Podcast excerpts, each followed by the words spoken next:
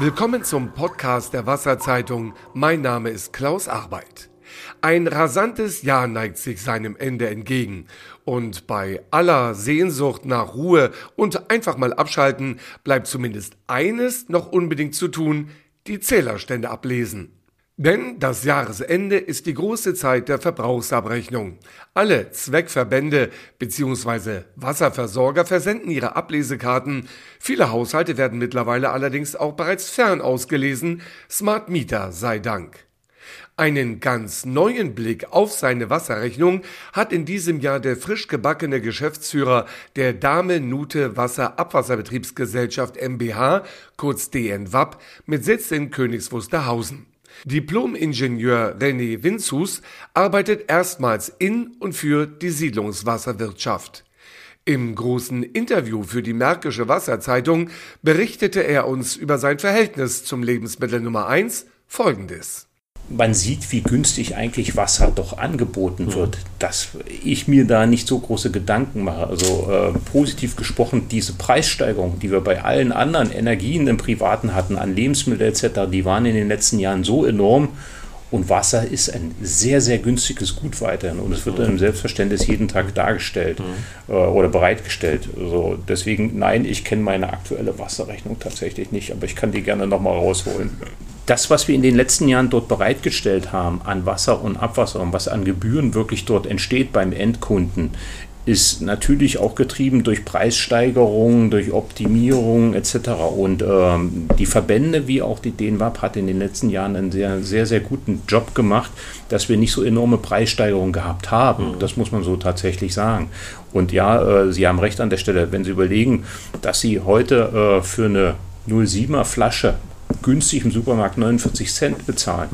Mhm. Und das mal hochrechnen gegenüber einem Liter, äh, den Sie aus äh, dem Wasserhahn herausholen, ist das ein sowas von günstiges Gut. Mhm. Und ähm, drumherum, äh, was an Lebenshaltungskosten in den letzten Jahren gestiegen ist, war das enorm viel höher gegenüber dem, äh, was wir als Wasserpreise wirklich heute ja, darstellen können.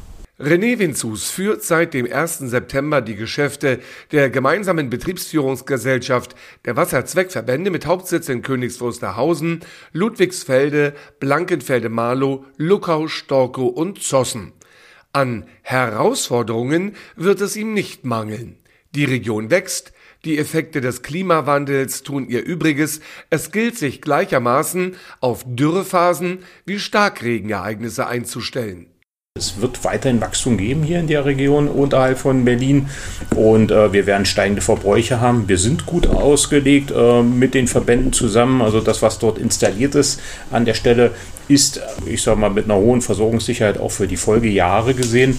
Und wir werden entsprechend nachschärfen, so nach, äh, wie das eben sich weiterentwickelt. Das wird die Aufgabe für die nächsten Wochen, Monate für mich sein, tatsächlich zu sehen, was passiert in den nächsten fünf bis sieben Jahren von den freien Verbräuchen. Und daraus leiten wir dann mit den Verbänden gemeinsam ab, was müssen wir tun. Aber von der reinen Versorgungssicherheit erstmal, denke ich, in einer sehr guten Bahn. Damit diese Versorgungssicherheit bis weit in die Zukunft gesichert bleibt, muss René Winzus permanent den Nachwuchs für das Gesamtunternehmen sicherstellen und das ist keine leichte Aufgabe. Denn an Konkurrenz mangelt es nicht beim Buhlen um interessierte und geeignete Schulabgänger. Wir haben im September drei neue junge Leute begrüßen können bei der DNWAP und werden das entsprechend auch weiter ausbauen. Wir müssen eben gucken, wie wir auch in Zukunft genügend Bewerber bekommen, aber äh, alleine die Strahlwirkung der DNWAP als, ich sag mal, der attraktive Arbeitgeber ist die eigentliche Herausforderung und das wird auch die Notwendigkeit sein, auch in, ich sag mal, dem Angestellten wie in den gewerblichen Bereichen wirklich Leute auch in Zukunft zu finden. Das heißt also, es ist nicht nur die jungen Leute, sondern wir müssen gesamthaft ein attraktiver Arbeitgeber sein. Und das müssen wir wirklich noch stärker herausarbeiten, als wir es in den letzten Jahren gemacht haben. Weil der Arbeitsmarkt ist heute so, dass wir quasi uns auch bewerben um neue Bewerber. René Winzus, der neue Geschäftsführer der DNWAP in Königs Wusterhausen. Wir wünschen ihm ein glückliches Händchen und begrüßen ihn herzlich in der Herausgeberrunde der Wasserzeitung Brandenburg. Im Jahr 2038 ist allerspätestens Schluss mit der Braunkohlenförderung in der Lausitz. Vielleicht sogar schon eher. Der Abschied von den fossilen Energieträgern ist für Deutschland ein wichtiger Meilenstein auf dem Weg zur Klimaneutralität. Doch dieser Abschied birgt eine enorme Herausforderung, denn würde die Grubenentwässerung in die Spree alternativlos abgestellt, lägen Spreewald und Spree Athen aka Berlin bald auf dem Trockenen und das im wahrsten Sinne des Wortes. Mehr als die Hälfte des Spreepegels verdanken wir dem abgepumpten Grundwasser der Lausitzer Tagebaue. Was tun? Dieser Frage stellt sich seit Jahren auch Ingolf Arnold, seines Zeichens erster Vorsitzender des Wassercluster Lausitz e.V. Der gemeinnützige Verein versammelt eine gehörige Kompetenz in Wasserfragen, insbesondere für den Zusammenhang von Bergbau und Wasserhaushalt. Also lautet die Frage an Ingolf Arnold, wo stehen wir heute hinsichtlich der Zukunft der Spree? Ja, zusammengefasst steht alles in einer Studie wasserwirtschaftliche Folgen des Kohleausstiegs im Auftrag des Umweltbundesamtes vorangegangen war eine Entscheidung im Deutschen Bundestag, entsprechende Haushaltsmittel freizugeben.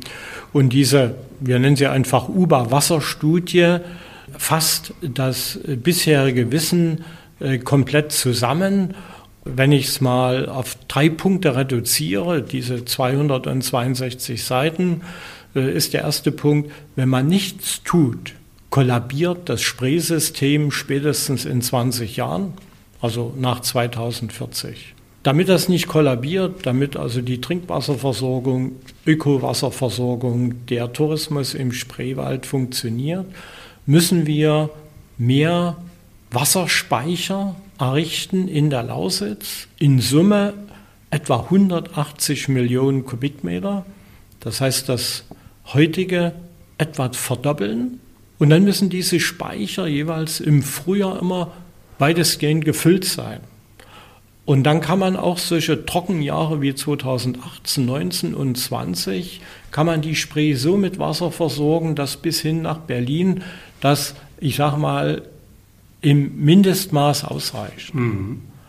Und da kommt aber ein dritter Punkt hinzu, weil man sich die Frage gestellt hat, kann ich denn diese 180 Millionen Kubikmeter Volumen überhaupt jeweils über den Winter füllen mit dem Einzugsgebiet der Spree? Und da kommt ein klares Nein, da ist die Spree in ihrem Einzugsgebiet zu klein. Ich mhm. brauche etwa ein Drittel von den 180, also konkret 60 Millionen, aus einem benachbarten Flussgebiet. Und da wird es ganz spannend. Mhm. Und da gibt es nur zwei benachbarte Flussgebiete. Das ist die Elbe im Süden mhm. und die Neiße und Oder im Osten. Mhm. Und das ist quasi der Inhalt von dieser Studie. Sie hat also Grundaussagen. Und jetzt müssen natürlich die drei Bundesländer gemeinsam auch mit dem Bund äh, mit Detailuntersuchung das so weit schärfen, dass sie dann ich sag mal, zu Leitentscheidungen oder wasserpolitischen Grundsatzentscheidungen kommen. Sie haben mögliche Konsequenzen angesprochen, eine Verbindung zu schaffen zur Elbe, zur, zur Lausitzer Neiße, zur Oder. Nun habe ich ein bisschen im Hinterkopf Bilder sogar von Vater Rhein, der in Teilen trocken gefallen ist oder doch ziemlich viel an Pegel verloren hat. Um das eine Flusssystem, die Spree zu retten, beschädigen wir dadurch vielleicht ein anderes? Ja, wann kann man Wasser überleiten? Man kann Wasser nur überleiten, wenn die anderen Flüsse genügend Wasser haben. Nun liegen Oder, Neiße, Spree und Elbe, also das obere Einzugsgebiet der Elbe, die liegen kontinentalgeografisch in der gleichen Region. Also wenn die Spree wenig Wasser hat, hat die Elbe wenig Wasser und auch die Neiße. Deshalb wird es auch nie eine Just-in-Time-Lösung geben. Das heißt, wir müssen in wasserreichen Zeiten das Wasser zurückhalten, es überleiten, wenn wir es im Prinzip in der Spree gar nicht brauchen. Und deshalb doppelt unterstrichen, die Speicherkapazität muss erhöht werden, mhm. dass man über den Winter, zum Beispiel jetzt aus der Elbe, Wasser überleitet, obwohl ich es im Winter in der Spree nicht brauche. Mhm. Und äh, wenn ich mal ein Beispiel bringe, äh, es gibt ja wasserwirtschaftliche Hauptzahlen, dass der mittlere Durchfluss der Elbe in Bad Schandau, davon brauchte man weniger als ein Prozent. Mhm. Und im März diesen Jahres hat die Elbe in Bad Schandau 1000 Kubikmeter pro Sekunde Durchfluss gehabt. Wenn man dort zwei Kubikmeter pro Sekunde von 1000 wegnimmt, ist das wasserwirtschaftlich durchaus möglich. Mhm. Aber es wird natürlich politisch sehr, sehr kontrovers diskutiert. Mhm. Das, was Sie sagten, wird vorgeschlagen in der Studie Talsperren, Wasserspeicher. Hm, bei Cottbus entsteht der Ostsee. Könnte der hilfreich sein? Ja, durchaus. Der Cottbuser Ostsee hat von seiner geografischen Lage direkt im Bypass zur Spree äh, bietet er natürlich die Möglichkeit, dass man dort ca. 20 bis 25 Millionen Kubikmeter Wasser einspeichern kann um es dann im, im Sommer der Spree zugutekommen zu lassen. In erster Linie würde der Spreewald davon profitieren, weil der Spreewald wird einer der Hauptbetroffenen sein aus dem Rückgang der Sümpfungswassereinleitung. Mhm. Und äh, das Land Brandenburg ist wirklich gut beraten, sich, äh, und damit meine ich jetzt das, speziell das Umweltministerium, sich sehr intensiv äh, nochmal mit der Frage zu beschäftigen, ob der Cottbuser Ostsee, der im Moment nicht als Wasserspeicher definitiv vorgesehen ist, ob er nicht doch so eine Funktion übernehmen sollte. Es gibt ja nahezu Science-Fiction anmutende Vorschläge, die da auch besagen, warum nehmen wir nicht Wasser zum Beispiel aus der Ostsee? Der Meeresspiegel soll doch eh steigen, dann, dann führen wir davon ein bisschen ins Hinterland. Ja, da sage ich mal aus tiefster Überzeugung, der CO2-Fußabdruck von diesem Vorschlag, der kompensiert locker die drei Braunkohlenkraftwerke, die in der Lausitz im Moment noch laufen und die man genau eben wegen dem Thema abschalten will. Weil man natürlich das entsalzen müsste und das erfordert einen hohen Energieaufwand. Einen sehr hohen Energieaufwand. Äh, wir sind nicht in der Lage, äh, wie in den Arabischen Emiraten, äh, über den Verkauf von Erdöl das alles zu finanzieren. Aber der Gedanke, ich drehe es mal um. Wir sollten das Wasser gar nicht erst in die Ostsee laufen lassen. Und da sind wir beim Wasserrückhalt in der Landschaft, Stabilisierung, Landschaftswasserhaushalt, Schaffung von Retentionsflächen. Die Hochwasserwellen, die brauchen nicht in Hamburg ankommen oder in äh, Stettin in, hm. in der Ostsee. Wir wollen es gar nicht erst dahin laufen lassen. Und das ist die große Herausforderung, die heute vor der Wasserwirtschaft mhm. steht insbesondere die Starkniederschläge abzubremsen, abzupuffern und dem Grundwasser zuzuführen. Ingolf Arnold, erster Vorsitzender des Wassercluster Lausitz e.V. Ein ausführlicheres Gespräch mit dem Wasserfachmann ist mit dem jüngsten Podcast WZ das Gespräch online verfügbar. Mehr darüber, wie wir die Spree im Fluss halten können, berichtet auch die aktuelle Ausgabe der Wasserzeitung Brandenburg, etwa in den E-Papern unter www.wasserzeitung.info. Soweit unser Podcast für dieses Mal. Ich wünsche Ihnen eine besinnliche Weihnachtszeit und einen optimistischen Rutsch ins neue Jahr. Bis 2024, Ihr Klaus Arbeit.